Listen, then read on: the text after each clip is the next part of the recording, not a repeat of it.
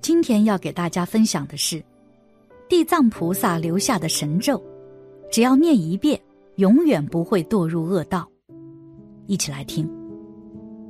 据佛经记载，地藏菩萨曾受到释迦牟尼佛嘱咐，在释迦灭了之后，弥勒还没有出生之前，要尽自己的力量去度六道众生。地藏菩萨也因此想要救出身处地狱的母亲。以及地狱众生。为此，只要你念诵地藏菩萨这个咒语，就永远不会堕入恶道。这条咒语究竟是什么呢？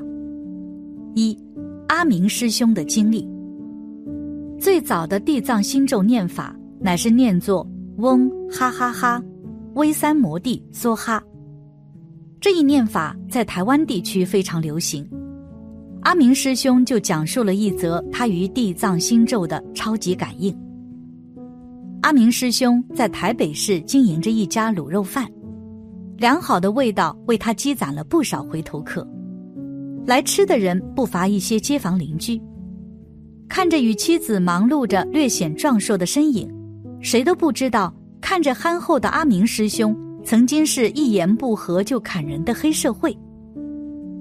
阿明师兄从小就父母双亡，只能寄养在叔叔家。可叔叔家里并不富裕，尤其是在多出他这个拖油瓶后，叔母就从未给过他好脸色。在家里尚且如此，更别提是在学校里。每个学校都有一些老大，整天不学无术，额外就是以欺负同学索取保护费为乐。阿明师兄那时候瘦瘦小小的，也就成为被关照的对象。但是阿明师兄因为是个孤儿，寄人篱下，只能忍下所有的凌辱。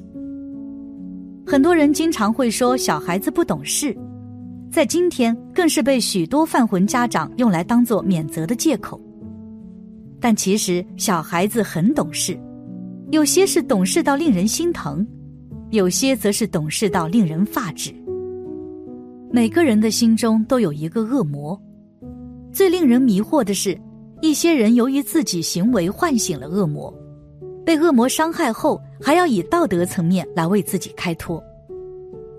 阿明师兄本就没有受过公平与温暖，隐忍并不代表他懦弱，而他心中的恶魔也被唤醒了。那时好不容易高中毕业。阿明师兄以优异的成绩考上了台大，可是叔母却不愿再继续拿钱出来填补他这个无底洞。而当时的阿明师兄有过一个初恋，阿明师兄还被初恋给骗了，甚至是当众羞辱。这从小到大的一切屈辱，彻底让阿明师兄走上了不归路。那一晚，他把初恋打成重伤，然后就跑了。开始拜码头，成为一个社会小弟。在江湖世界里，有这样一句话：出来混就是把脑袋别在裤腰带上，只有不甘的过去，没有可期待的未来。也就是说，随时随地，纵然横尸街头，也是理所当然。走上这条路的人，就不能再存有任何的善良。阿明师兄就是如此，他比任何的小弟都要忠心。同时，也比任何人都暴力。混了没多久，他的名声就传开了，甚至往上爬，逐渐成为一个角色。别人称呼他的名仔，也变成了明哥。就在团队要酝酿一次大运作的时候，不巧引发了警方的高度关注，进行围剿。老大分了一些遣散费，让兄弟们各自避风头。阿明师兄也拿到了一笔钱。甚至还特意跑去乡下避风头。一直混的人习惯了花钱如流水，这笔遣散费早就花光了。眼看老大并没有召回他们，阿明师兄只好为了生计去工作。由俭入奢易，由奢入俭难，这句话可谓是真理。一个混迹于江湖的人，怎么可能踏实工作？这不是说阿明师兄偷奸耍滑。而是他始终觉得别人在针对他，做得多被说爱表现，做得少被说偷懒，这令阿明师兄暴躁不已。如果不是为了低调不引人注意，他早就拿刀教导这些人怎么做人。二，阿明师兄接触了佛法。台湾是一个信仰气息浓重的宝地，即使是混江湖的人，也多信仰关帝。阿明师兄的雇主老板就是个虔诚的佛弟子。据说老板信佛是曾经亲眼见过上世纪传闻中借尸还魂的女主角。交谈过后，敬奉观音大士，自己也以客诵大悲咒逃过几次灾祸。信佛后就喜欢经常到寺庙里布施，老板也常常会对被自己雇佣的阿明师兄等员工说教。可阿明师兄却不信那一套，他信关帝是敬佩忠义。不是来听因果报应。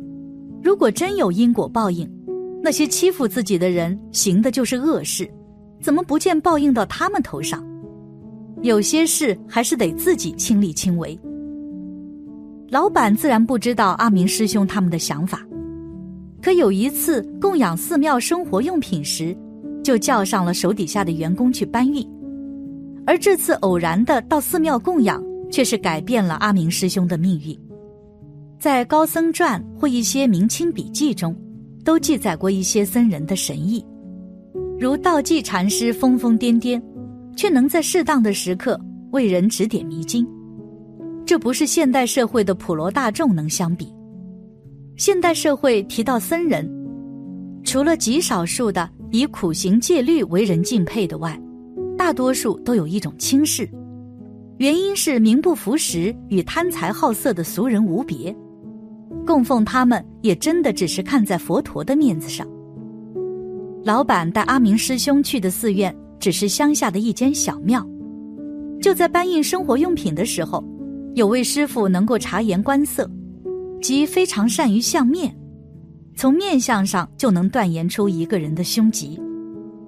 同行的人都被这位师傅说的准确无比，连是否成家、有没有儿女。父母健在等都断得一清二楚。阿明师兄被勾起好奇心，也让这位师傅相面。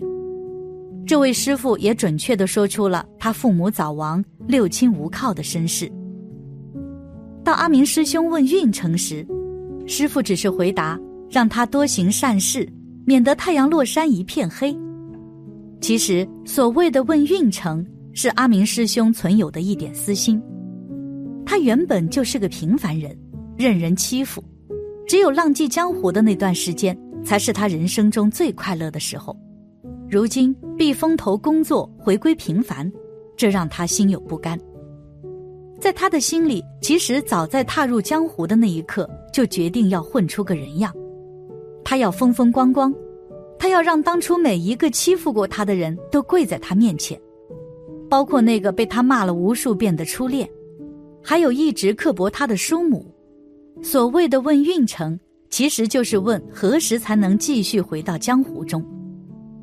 师傅的回答令阿明师兄心中非常不爽，甚至问候了师傅家属无数次。